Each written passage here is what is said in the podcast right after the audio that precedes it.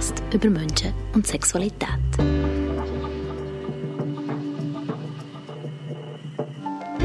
Heute mit dem Ben, 25.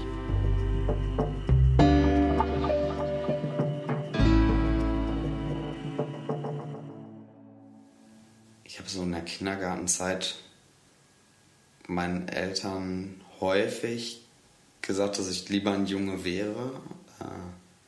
Dann auch viel geweint und habe es mir wirklich gewünscht. Ähm, wo ich dann aber auch rückwirkend gedacht habe, okay, vielleicht ist das auch einfach so eine Phase gewesen. Dann kam so die Grundschulzeit und Anfang der weiterbildenden Schule, weiterführenden Schule.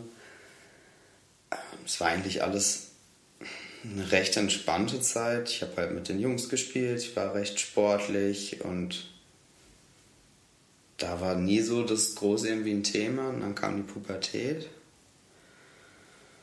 Ich würde sagen, da war so der erste Punkt, wo man zumindest irgendwie gemerkt hat, für mich war nicht klar, oh, irgendwas ist anders, ich bin bestimmt transsexuell, sondern irgendwas ist anders, aber ich weiß nicht was. Ähm, bei allen hat sich irgendwie alles entwickelt und es kamen BHs und Bikinis und ich fand das alles irgendwie recht uncool. Ja. Und ich hatte dann irgendwie auch schon immer nicht so das Bedürfnis, unbedingt dem zu entsprechen. Musste es aber aufgrund so des religiösen Hintergrundes, äh, weil da ist ganz klar Mann, Frau und Frauen haben lange Haare und müssen Röcke tragen bis über den Knien, wenn diese Zusammenkünfte sind. Und ich habe bis dato nie Röcke getragen, Hosen, sonst was. Und man wurde dann eigentlich mehr in diese Frauenrolle gedrückt. Ähm, und bei mir hat sich einfach so eine Unzufriedenheit aufgebaut mit den Jahren, ähm, die ich schlecht einordnen konnte. Ich habe dann jemanden kennengelernt im Krankenhaus. Das war so der Absturz eigentlich.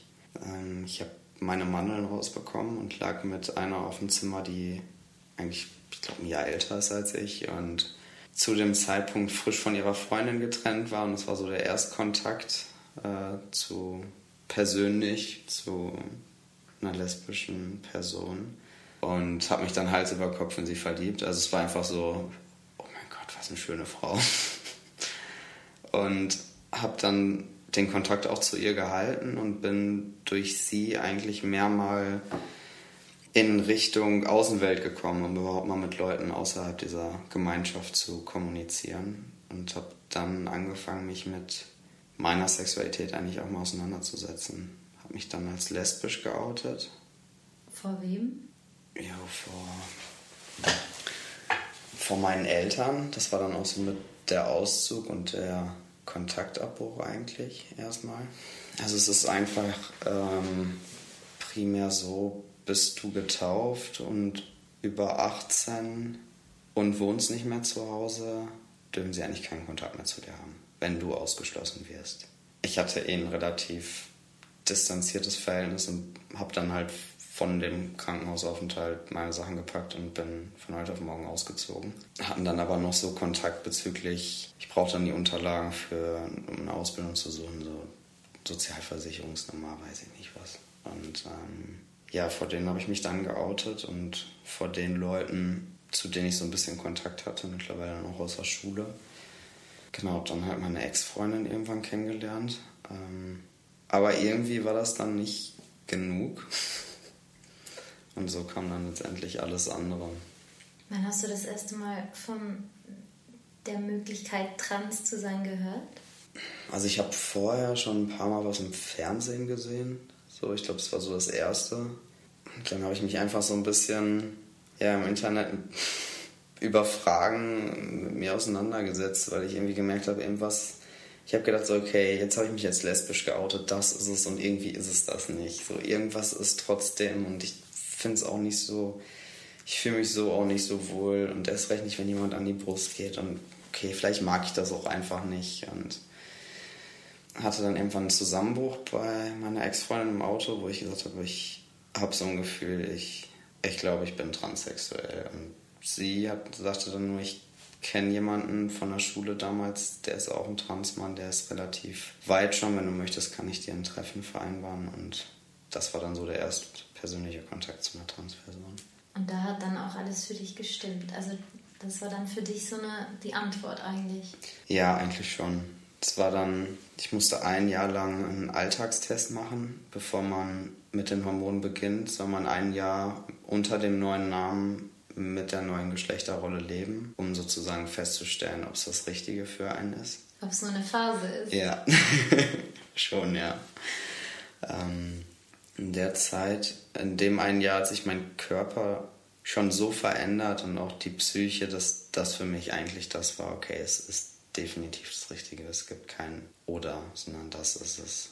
Und deswegen finde ich es schwierig zu sagen, wann ich wirklich gemerkt habe, dass es so ist. War, glaube ich, echt ein Weg.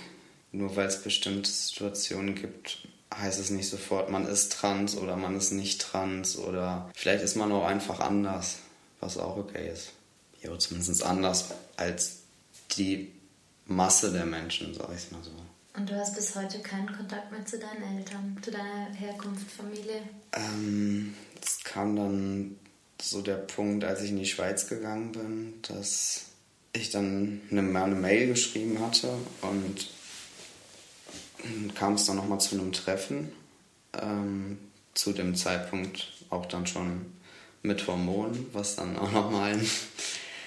Also ich habe es vorher geschrieben in der Mail, aber ich glaube, das war dann schon nochmal ja sie ein gewisser Schock. So, okay, jetzt sitzt da auf einmal unser Sohn.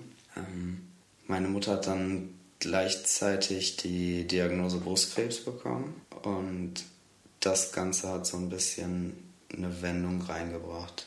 Ähm, ich glaube, dass irgendwie sie ist nach wie vor in dieser Religion, aber ich glaube, dass irgendwie die Liebe zum Kind irgendwie doch größer ist, dass sie das quasi als Sünde hinnimmt und wahrscheinlich sich jeden Abend dafür entschuldigt, aber sie versucht auch schon primär, dass ich wieder zu dem Ganzen zurückkomme. Ich glaube, das ist auch noch so mit. Also ihr Argument wäre dann, du bist ja jetzt eigentlich ein Mann, dann ist es wieder okay. Ich glaube, wenn ich das Ganze, ich müsste einfach das Ganze als Fehler ansehen und dürfte dann eigentlich gar keine Beziehung mehr führen, würde ich sagen. Zumindest, ja. Ein tolles Leben. Super.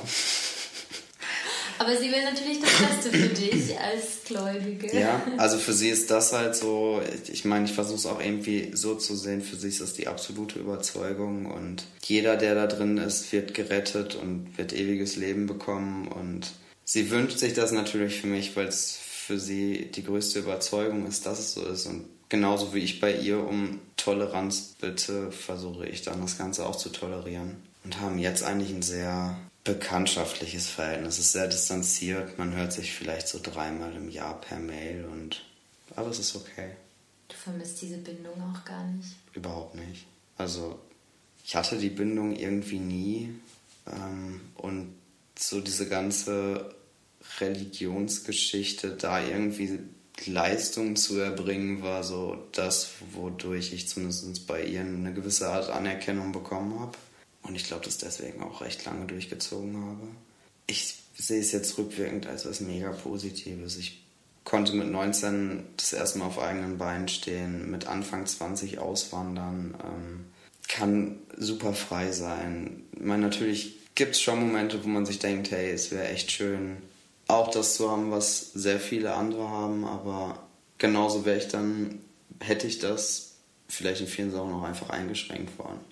Und das ist jetzt eigentlich mehr das, was ich dann, ja, warum eigentlich das Positive mehr überwiegt.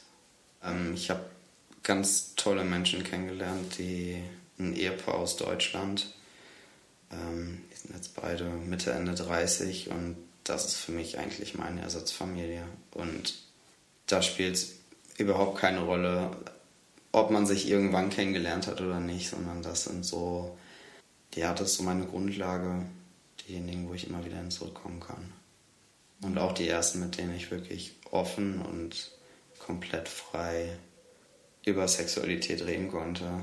Egal ob jetzt mit meiner Ex-Freundin oder jetzt mit meinem Freund, egal wie es gekommen ist. So, man wurde halt einfach so angenommen, wie man ist. Und das war gerade in einer Zeit, wo man selber noch nicht die Stärke hatte, recht gut sowas war.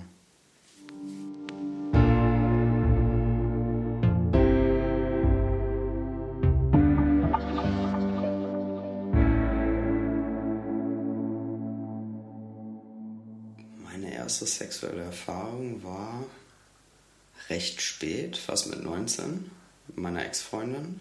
Jo, ich hatte vorher eigentlich gar keine Erfahrung. Das war mehr, man hat sich verliebt, man ist zusammengekommen und dann, uh, jetzt habe ich mein erstes Mal und eigentlich ist es mega easy gewesen. Also man macht sich vorher immer so viele Gedanken und letztendlich war so für mich der Gedanke, okay, dasselbe Geschlecht, dann wird sich das irgendwie schon ergeben. Man weiß dann ungefähr, was man selber mag, dann wird sich das auch irgendwie ergeben, dass die andere Person das auch macht. Ja, das war nicht so die erste sexuelle Erfahrung.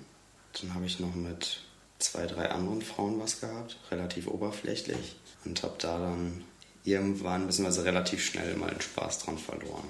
Und habe dann eigentlich fast gar keinen Sex mehr gehabt.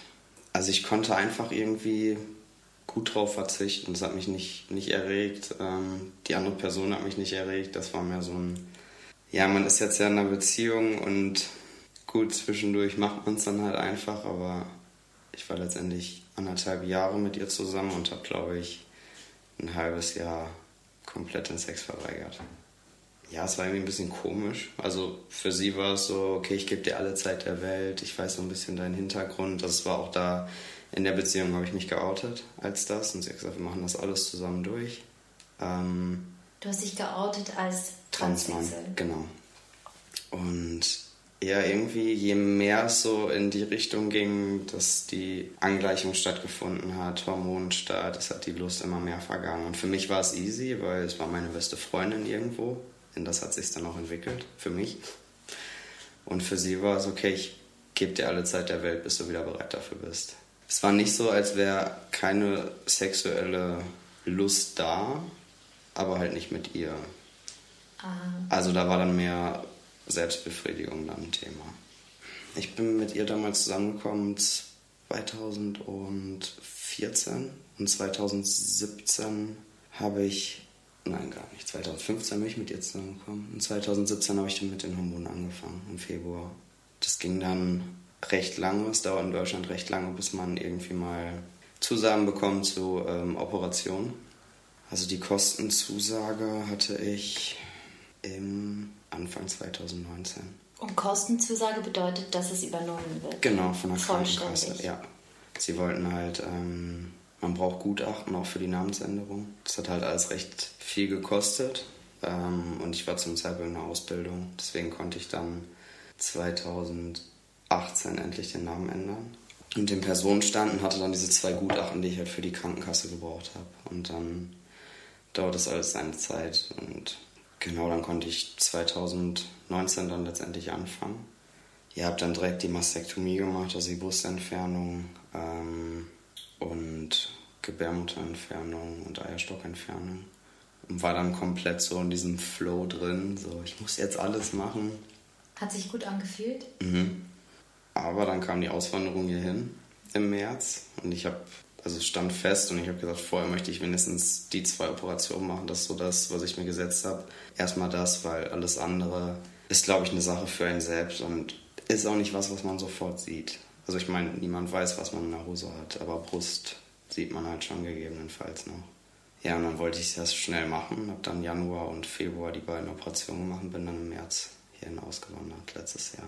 Also ich bin Pflegefachmann und man weiß einfach, dass man in der Schweiz ein bisschen mehr verdient und auch einfach bessere Arbeitsbedingungen hat. Genau, das war nicht so der Punkt. Und das war so ein Ziel für irgendwann mal. Und dann haben sich Situationen ergeben. Ich habe auf der letzten Arbeitsstelle eine Arbeitskollegin kennengelernt und von ihr die Schwester hat mir dann eine Stelle bei sich besorgt und dann war das so, okay, einfacher geht's eigentlich nicht, zieh's jetzt durch. Genau. Und da warst du aber noch mit deiner erst dieser ersten Freundin zusammen? Ähm, nee, da waren wir schon getrennt. Mhm. Äh, ich hatte Mit der Arbeitskollegin, von der ich gerade erzählt habe, habe ich äh, zu dem Zeitpunkt was am Laufen gehabt. Es war so die erste heterosexuelle Frau, die sich null zu Frauen hingezogen fühlt, was für mich so ein Punkt war. Ja. Weil irgendwie immer der Gedanke bestand, okay, man wird niemals bei einer heterosexuellen Frau landen können. Weil man vielleicht nicht das geben kann, was alle anderen Männer geben können. Selbst wenn, glaube ich, ganz, ganz viele anders darüber denken, ist das so ein Ding, was man persönlich zumindest denkt. Das war für mich eigentlich ein, ein rechter Ego-Push, muss ich sagen. Ähm, auch wenn es nur was ganz, ganz Kurzes war, einfach so ein. Du bist ein Mann.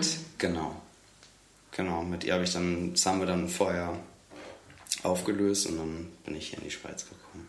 Ich bin erst mit ihr sogar zusammen, also sie ist mit ihr hinausgewandert in eine WG gezogen. Wir haben so gesagt, für einen Start einfach, damit wir was haben und von da aus gucken wir weiter.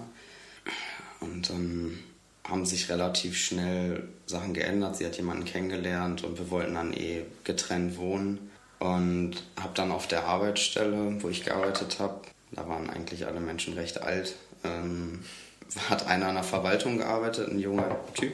Und den habe ich angesprochen, ob er irgendwie wüsste, ob irgendwo ein WG-Zimmer frei wird oder ob er jemanden kennt. Und dann sagte er, jo, zufälligerweise bei mir gerade. Es ist wie in so einem Film. Das ist ganz schlimm. ja, zwei Monate später bin ich dann letztendlich eingezogen. War eigentlich erstmal für mich so ganz viele neue Leute kennenlernen, dass so Sexualität gar nicht groß ein Thema war. Wie warst du so selber mit deinem Körper drauf? Recht zufrieden. Also es war für mich, es war eigentlich auch mit einer der Gründe noch, warum ich ausgewandert bin, einfach ein kompletter Neustart. So hier kennt einen niemand, hier kann ich entscheiden, wem ich erzählen möchte, dass ich transsexuell bin, was meine Vorgeschichte ist und nicht, ähm, ich bin der Ben, ach ja, und du warst ja früher mal jemand anders. Ich habe mich dann in der WG schon geoutet und eigentlich immer eher die Rückmeldung kam, oh, krass, damit hätte ich gar nicht gerechnet. War dann schon nochmal irgendwie so, okay, ich bin definitiv auf dem richtigen Weg. Und selber habe ich mich auch recht wohl gefühlt. Also das ist für dich eine ermutigende ja. Antwort. Das hätte ich jetzt nie gedacht. Ja. Also es ist nichts irgendwie, was ich unbedingt hören möchte und deswegen Leuten das erzähle, aber wenn dann Leute, die gerade auch irgendwie schon so ein bisschen im Queer-Bereich unterwegs sind, damit nicht gerechnet haben, ist dann schon so, okay, demnach wird die Anpassung ganz gut sein. Ja. Und ja, das macht dann natürlich schon was mit einem. So ein bisschen Props. Total. Ja, und letztendlich, wir haben dann in einer Vierer-WG gewohnt. Der Arbeitskollege von mir halt auch, ähm, der bisexuell ist, würde ich mal sagen, aber sich sexuell mehr zu Frauen hingezogen fühlt, äh, zu Männern.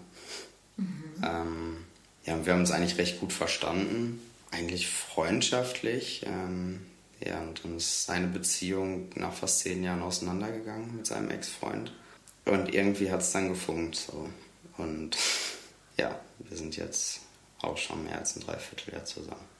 Für mich war es immer so, niemals werde ich was mit einem Mann haben. Nein, auf gar keinen Fall. Wieso? ähm, ich weiß es gar nicht. Also vorher fand ich Frauen einfach weitaus anziehender. Als dann so die Zeit des, mit der Hormontherapie und allem begonnen hat, war dann schon irgendwie so, oh, das ist auch mal ein Mann, der relativ attraktiv ist. Also mir schon Männer auch mal aufgefallen. Bevor ich mit ihm zusammengekommen bin, war dann der Punkt, dass ich mir gedacht habe, ich will es jetzt einfach mal ausprobieren. Und habe dann so ein ja, online mit jemandem geschrieben. Es hat dann alles relativ gut gepasst. Derjenige war nur übers Wochenende in Basel, hatte ein Hotelzimmer und ich habe mir gedacht, okay, wenn es ganz schlimm wird, sehe ich dich nie wieder und ich muss auch nicht gucken, wo es dann irgendwie stattfinden kann. Und es war eine recht schöne Erfahrung. Also es war vorher schon klar, dass er auch wusste, was so, woran er ist. Ähm, also er wusste, dass du ein Transmann ja, bist. Genau. Was für mich gerade, wenn man sexuelle Begegnungen miteinander hat, finde ich, sollte man, also ich persönlich möchte schon offen dann umgehen, weil ist dann ja schon nochmal irgendwie was anderes, wenn es dann intim wird und dann, oh, surprise, surprise. ähm, letztendlich war ich dann total aufgeregt und habe gedacht, oh Gott, das wird bestimmt ganz schlimm.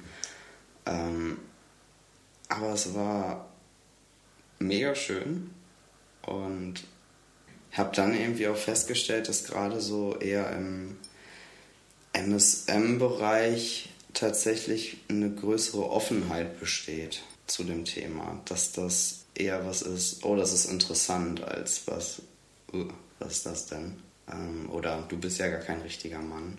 Das war jetzt aber nicht für mich primär der Grund, dass ich bei Männern bisher geblieben bin. Meinem jetzigen Freund passt einfach, es passt menschlich und ich glaube mittlerweile habe ich so ein bisschen das Gefühl, dass ich an dem mehr interessiert bin, was ich auch selber bin. Mhm. Kann sich ja auch ständig ändern. Also. Total. Mhm. Also ich würde jetzt niemals sagen, nie wieder mit einer Frau, auf gar keinen Fall. Frauen haben oder sind ein mega schönes Geschlecht. So, aber jetzt aktuell bin ich definitiv zufrieden mit dem, was ich habe. Und auch mehr als vorher. Und ihr wohnt jetzt zusammen und seid so richtig zu zweit. Genau. Also sind jetzt Anfang des Jahres dann ausgezogen, eine eigene Wohnung.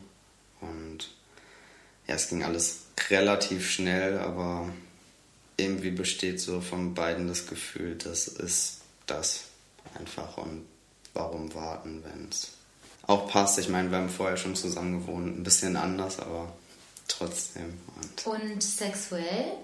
Ist dann die Lust auch irgendwann zurückgekommen? Ganz extrem. Also bei ihm ist es von Anfang an eigentlich, dass es eher nicht nachlässt. Also ich kann es jetzt auch gerade aus der Beziehung vorher, dass spätestens so nach einem halben Jahr war dann so, okay, easy. Ähm, und jetzt ist es irgendwie, dass es nicht aufhört. Und ja, es ist recht schön, auch mal das zu verspüren. Ich glaube zum einen, weil ich mittlerweile ganz bei mir bin, würde ich sagen, körperlich.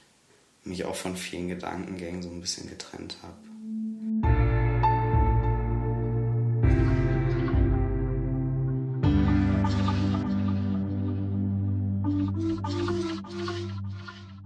Ähm, also ich wollte gerade, als ich hier anfangs in die Schweiz gekommen bin, hatte ich noch bezüglich der abschließenden Anpassung eigentlich mich informiert, hatte Vorgespräche. Vielleicht erklärst du rasch, wie das funktioniert. Mhm. Ähm, also bei der Angleichung, zumindest so wie es hier in Basel gemacht wird, ähm, das Ganze besteht, glaube ich, aus mindestens fünf Operationen. Der Oberschenkel wird so ein bisschen gedehnt, damit man mehr Haut bekommt. Daraus wird dann letztendlich der Phallus gebildet in der nächsten Operation der dann auf das Glied angesetzt wird und mit Blutgefäßen, die aus den Armen entnommen werden und Nerven quasi an den Leistennerv angeschlossen. Ähm, und irgendwann schafft es dann das Gehirn, das Gefühl vom Leistennerv, wo man es dann erstmal hat, auf den Phallus zu übertragen. Primär wird dann auch Vagina zugenäht, also das ist wirklich, was man sich entscheiden muss, möchte ich das jetzt oder möchte ich das nicht. Weil rückgängig ist es eigentlich nicht mehr zu machen. Und für mich war von Anfang an klar, ich werde das definitiv machen und egal wie viele Komplikationen dabei entstehen, das ist das, was ein Mann ausmacht. Unbedingt möchte ich das Ganze machen. Und dann hatte ich das Vorgespräch hier in Basel und hatte eine Ärztin, die wirklich sehr, sehr einfühlsam war und auch sehr ehrlich und auch sagte, wie viel, wie viele Operationsschritte es doch schon beinhalten kann. Also es kann auch zu bis über 20 gehen, weil es abgestoßen wird, Fisteln entstehen, man nicht urinieren kann, ähm, bis zum Punkt, dass man einfach das sexuelle Gefühl auch sehr viel verlieren kann. Und durch die Hormontherapie ist bei mir eher die sexuelle Lust, also die Libido, extrem angestiegen. Ähm, und finde es gerade super schön und hatte dann auf einmal Angst, wenn ich diese Operation durchführe, dieses Gefühl wieder zu verlieren. Ähm, und dann gegebenenfalls nicht mal irgendwas beim Sex zu spüren, nur um einen Verlust zwischen den Beinen zu haben. Ähm, und habe dann letztendlich sogar lange bevor wir zusammengekommen sind, mit meinem Freund mal drüber geredet gehabt und der hat mich auf einen recht schönen Gedanken gebracht und sagte, wo unterscheiden sich denn eigentlich die beiden Geschlechter? Und eigentlich unterscheiden sie sich gar nicht groß. Gut, Frauen haben jetzt vielleicht die Eierstöcke drin liegen, bei Männern sind die Hoden draußen, aber sonst das effektive Glied ist eigentlich relativ gleich aufgebaut. So mit dem Gedanken habe ich mich auch so ein bisschen davon abgegrenzt, dass das und das wirklich das Geschlecht, sage ich mal, ausmacht, sondern so wie ich sehe, das macht es endlich aus. Ja. Wenn ich es mir jetzt aussuchen könnte, wäre ich natürlich voll und ganz von oben bis unten gerne ein Cis-Mann, also ein Mann, der von Geburt an Mann ist mit allen männlichen Merkmalen. Aber so wie es jetzt ist, ist es voll okay. Und da sich leider so die ganzen, die Art und Weise, wie diese Operation durchgeführt wird, auch nicht wirklich weiterentwickelt hat in den letzten Jahren ähm, und die Risiken dadurch auch nicht gemindert sind, ist es für mich was, was sehr, sehr fern liegt. Und ich habe erst gedacht, ich werde es erstmal nicht machen und man weiß nicht, was die nächsten Jahre bringen, aber eigentlich äh, geht der Gedanke immer mehr davon weg.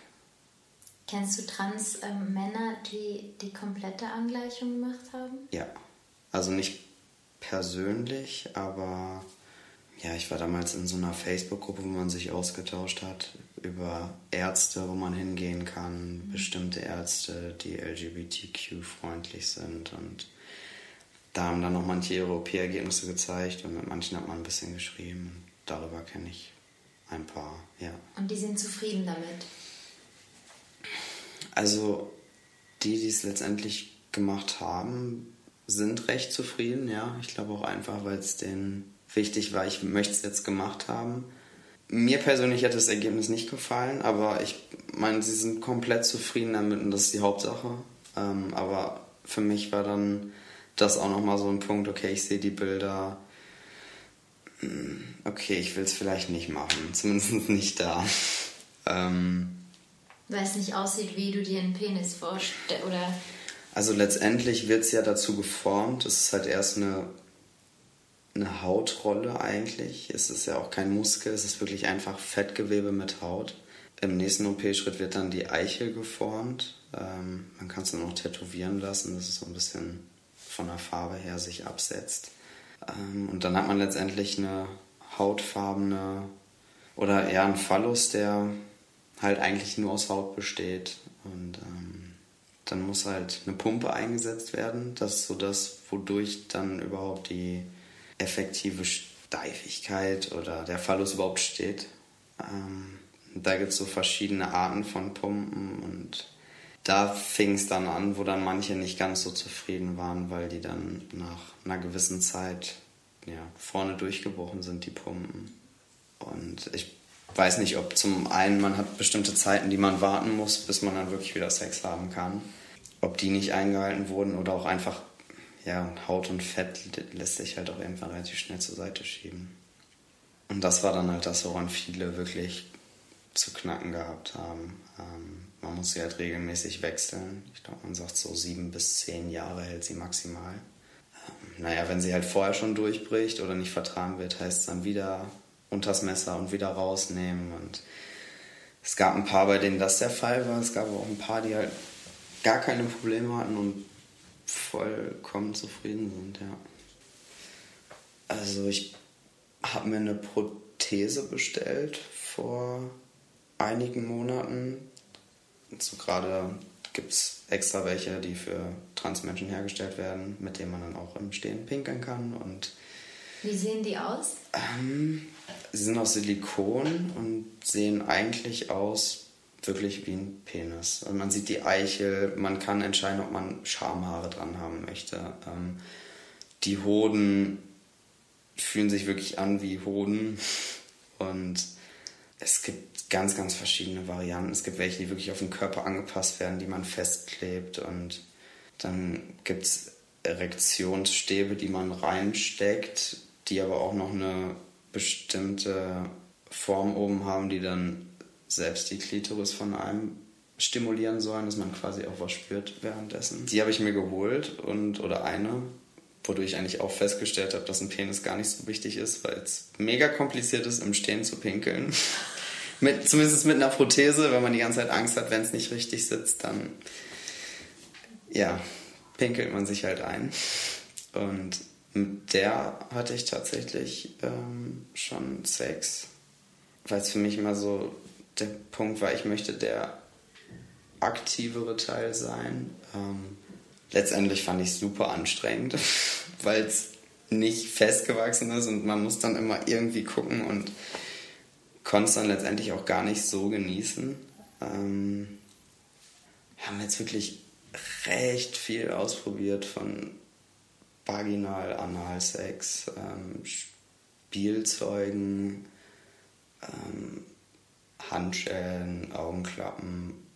Dass es jetzt eher so ist, verschiedene Orte auszuprobieren. Also jetzt nicht groß draußen, aber mal auf dem Balkon oder am Tisch halt einfach mal so eine Alternative zum klassischen Bett.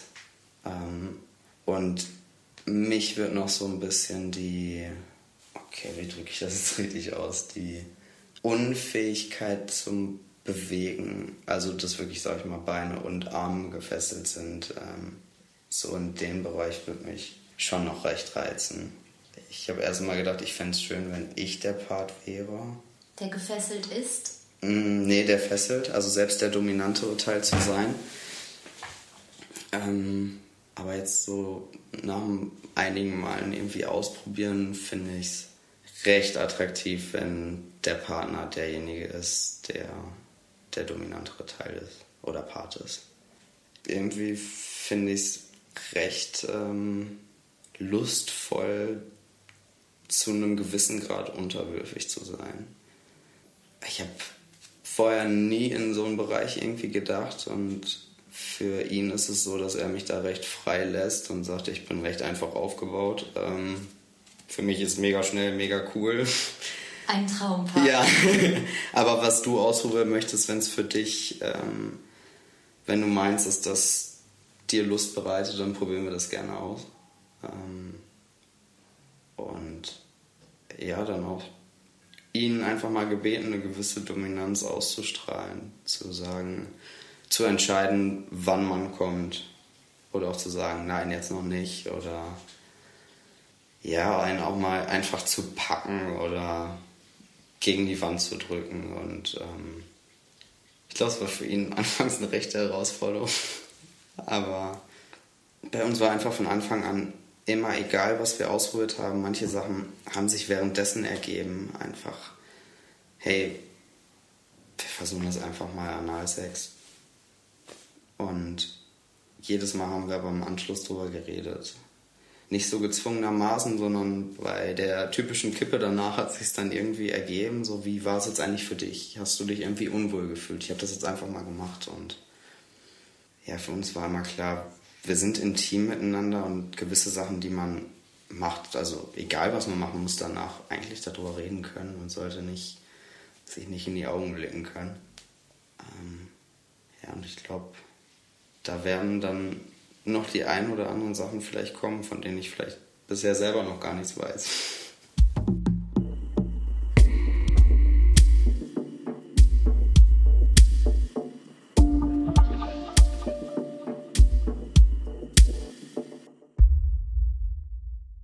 Was findest du attraktiv? An einem Mann oder allgemein? Allgemein. Ich finde die Vulva selbst oder auch Brüste recht schön. Ähm, ich habe auch mal gesagt, ich finde es das schönere Geschlecht eigentlich. Ähm, mittlerweile finde ich breite Schultern, behaarte Männerbrust, ähm, auch das Glied selbst finde ich eigentlich recht schön. Zumindest das von meinem Freund. Und das hat sich mit den Hormonen, Hormonen verändert, gell? Hast du gesagt? Es hat sich irgendwann, haben sich die Ansichten so verändert, dass ich gewisse Sachen, wenn ich sie jetzt erlebe, die ich eigentlich nachvollziehen müsste, mich nicht mehr reinversetzen kann und mir denke, oh komm, stell dich nicht so an. Bei Frauen oder bei Männern? Bei Frauen. Und was war denn mal so eine Situation, wo Emotionalität ähm, eine große Rolle spielt, eine Sache, wo sich so reingesteigert wird und dann, dass man irgendwie in dieses Zickige dann was ich selber von mir kenne oder kannte, ähm, reinrutscht und Sachen sehr schnell, sehr persönlich nimmt und so dieses mehr emotionale, würde ich sagen. Und natürlich ist es klar, dass das Ganze besteht, weil bis bei mir jetzt die Gebärmutter rausgenommen wurde, hatte ich trotz der Hormone genau diese Phasen jeden Monat, wenn die Hormonschwankungen stattgefunden haben. Oder auch jetzt merke ich zwischendurch, ich bin immer noch in der Pubertät drin, in der zweiten. Wie ähm, merkst du das? Jetzt habe ich einen relativ konstanten Hormonspiegel, da geht's. Ähm, als der vorher auch noch so geschwankt ist, Aggressionsausbrüche, also einfach von jetzt auf gleich total sauer, was eigentlich so bis jetzt da ist, wo ich dann früher eher zickig geworden bin oder traurig, bis jetzt bei mir, wenn irgendwo, ich muss nur mit dem falschen Fuß aufstehen und ich bin einfach mega grumpy. Und es braucht dann so ein bisschen Zeit und dann geht das auch wieder. Ähm, ja, auch anfangs der Hormontherapie, wo das noch so geschwankt hat, wirklich extreme Libido-Steigerung. Also irgendwie, egal wen man attraktiv fand, es war sofort irgendwie so ein. Das ist mega spannend, weil das ja so ähm, Wesenszüge sind, die man Männern oder Frauen zuschreibt. Ja. Und du sagst jetzt, du erlebst, hast das genauso erlebt durch die Hormone, weil du ja beide Hormonspiegel ja. hattest als Frau und als Mann. Also ich bin, ich, von Grund auf bin ich ein recht emotionaler, schüchterner Mensch und irgendwann hatte ich das Gefühl, dass ich viele Sachen nicht mehr so fühle. Also ich bin relativ kalt geworden in vielen Sachen. Ich habe damals musste man irgendwas sagen, was mich irgendwie angegriffen hätte und ich hätte angefangen zu weinen und das hat immer mehr einfach nachgelassen, dass es mich gar nicht mehr berührt oder auch Filme, wo dann irgendwie irgendwas Trauriges war, es berührt mich einfach irgendwie nicht mehr. Mittlerweile weiß ich auch gar nicht mehr, wann ich das letzte Mal geweint habe. Und früher konnte ich, glaube ich, an einer Hand abzählen, wie oft ich in einer Woche nicht geweint habe. Gibt es auch was, was äh, schlechter ist als früher? Also was du dir zurückwünschst? Was unglaublich zugenommen hat, ähm, was so eine Nebenwirkung sein kann, ist Schwitzen. Was wirklich unangenehm sein kann. Ähm, also ohne großkörperlich sich anzustrengen, dass einem wirklich der Schweiß von der Stirn tropft. Ähm, das ist was, was ich mir definitiv zurückwünschen würde. Ähm, Wünschst du dir, dass irgendwann die Leute nicht mehr sagen, oh, du bist ein Transmann, sondern dass sie sagen, ah, du bist einfach ein Mann? Ja. Ich habe eigentlich nie schlechte Erfahrungen gemacht. Es gibt so viele, die darüber berichten, dass sie ganz, ganz schlimme Erfahrungen gemacht haben oder halt irgendwie so, ja, du bist ja kein richtiger Mann. Als ich mit dem Ganzen angefangen habe und dann habe ich relativ schnell, ich glaube nach zwei Monaten schon ein bisschen Flaum auf der Oberlippe gehabt, hieß es dann eher so, dürfen sie eigentlich schon die Ausbildung machen, sind sie nicht noch viel zu jung, weil die mich auf 13, 14 geschätzt haben. Aber ich hatte dann relativ schnell auch eine tiefe Stimme und bin von Anfang an sehr offen damit umgegangen. Also wo ich bevor der Name geändert war, hatte ich so einen Ergänzungsausweis zum Perso, wo der neue Name drauf stand, mit einem kleinen Satz drunter, diese Person ist transsexuell, damit nicht an einer Disco zum Beispiel man den Perso verhält und dann ist so ähm, diese unangenehme Situation. Und die hatte ich eigentlich recht wenig und wurde auch von meinem sehr wenig queeren Umfeld, sag ich mal, die sehr wenig Kontakt zu sowas hatten oder ja, sich auch nie mit sowas auseinandergesetzt haben, von Anfang an als Mann gesehen und haben selbst auch ihren Blickhorizont sehr erweitert.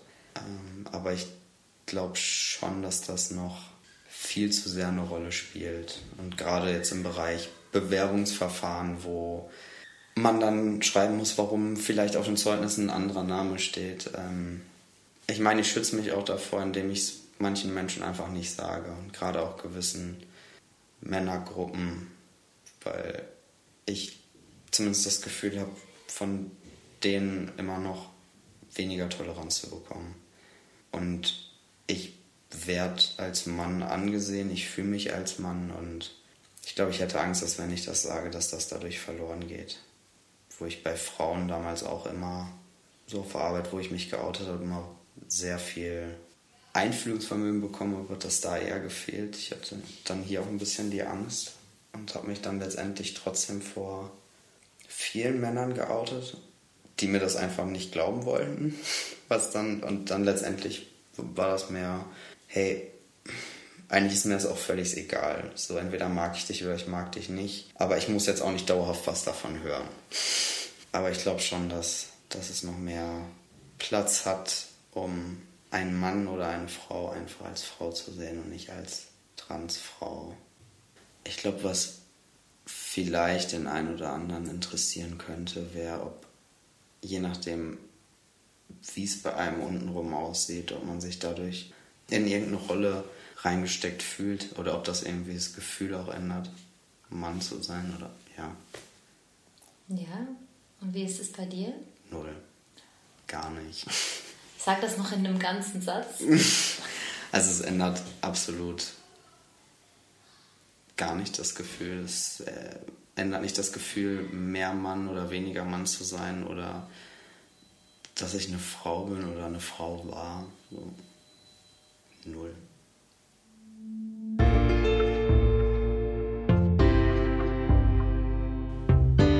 Das war «Untenrum», ein Podcast über Menschen und Sexualität. Konzept von mir, der Naomi Gregoris, Sound von Nick von Frankenberg. Ihr findet uns und weitere Folgen auf untenrumpodcast.com oder auf Facebook und neu jetzt auch auf Instagram. Falls ihr selber mal mitmachen wollt, meldet euch doch bei uns. Wir freuen uns auch über Feedback oder über eine Bewertung auf iTunes. Danke euch fürs Zuhören und bis zum nächsten Mal.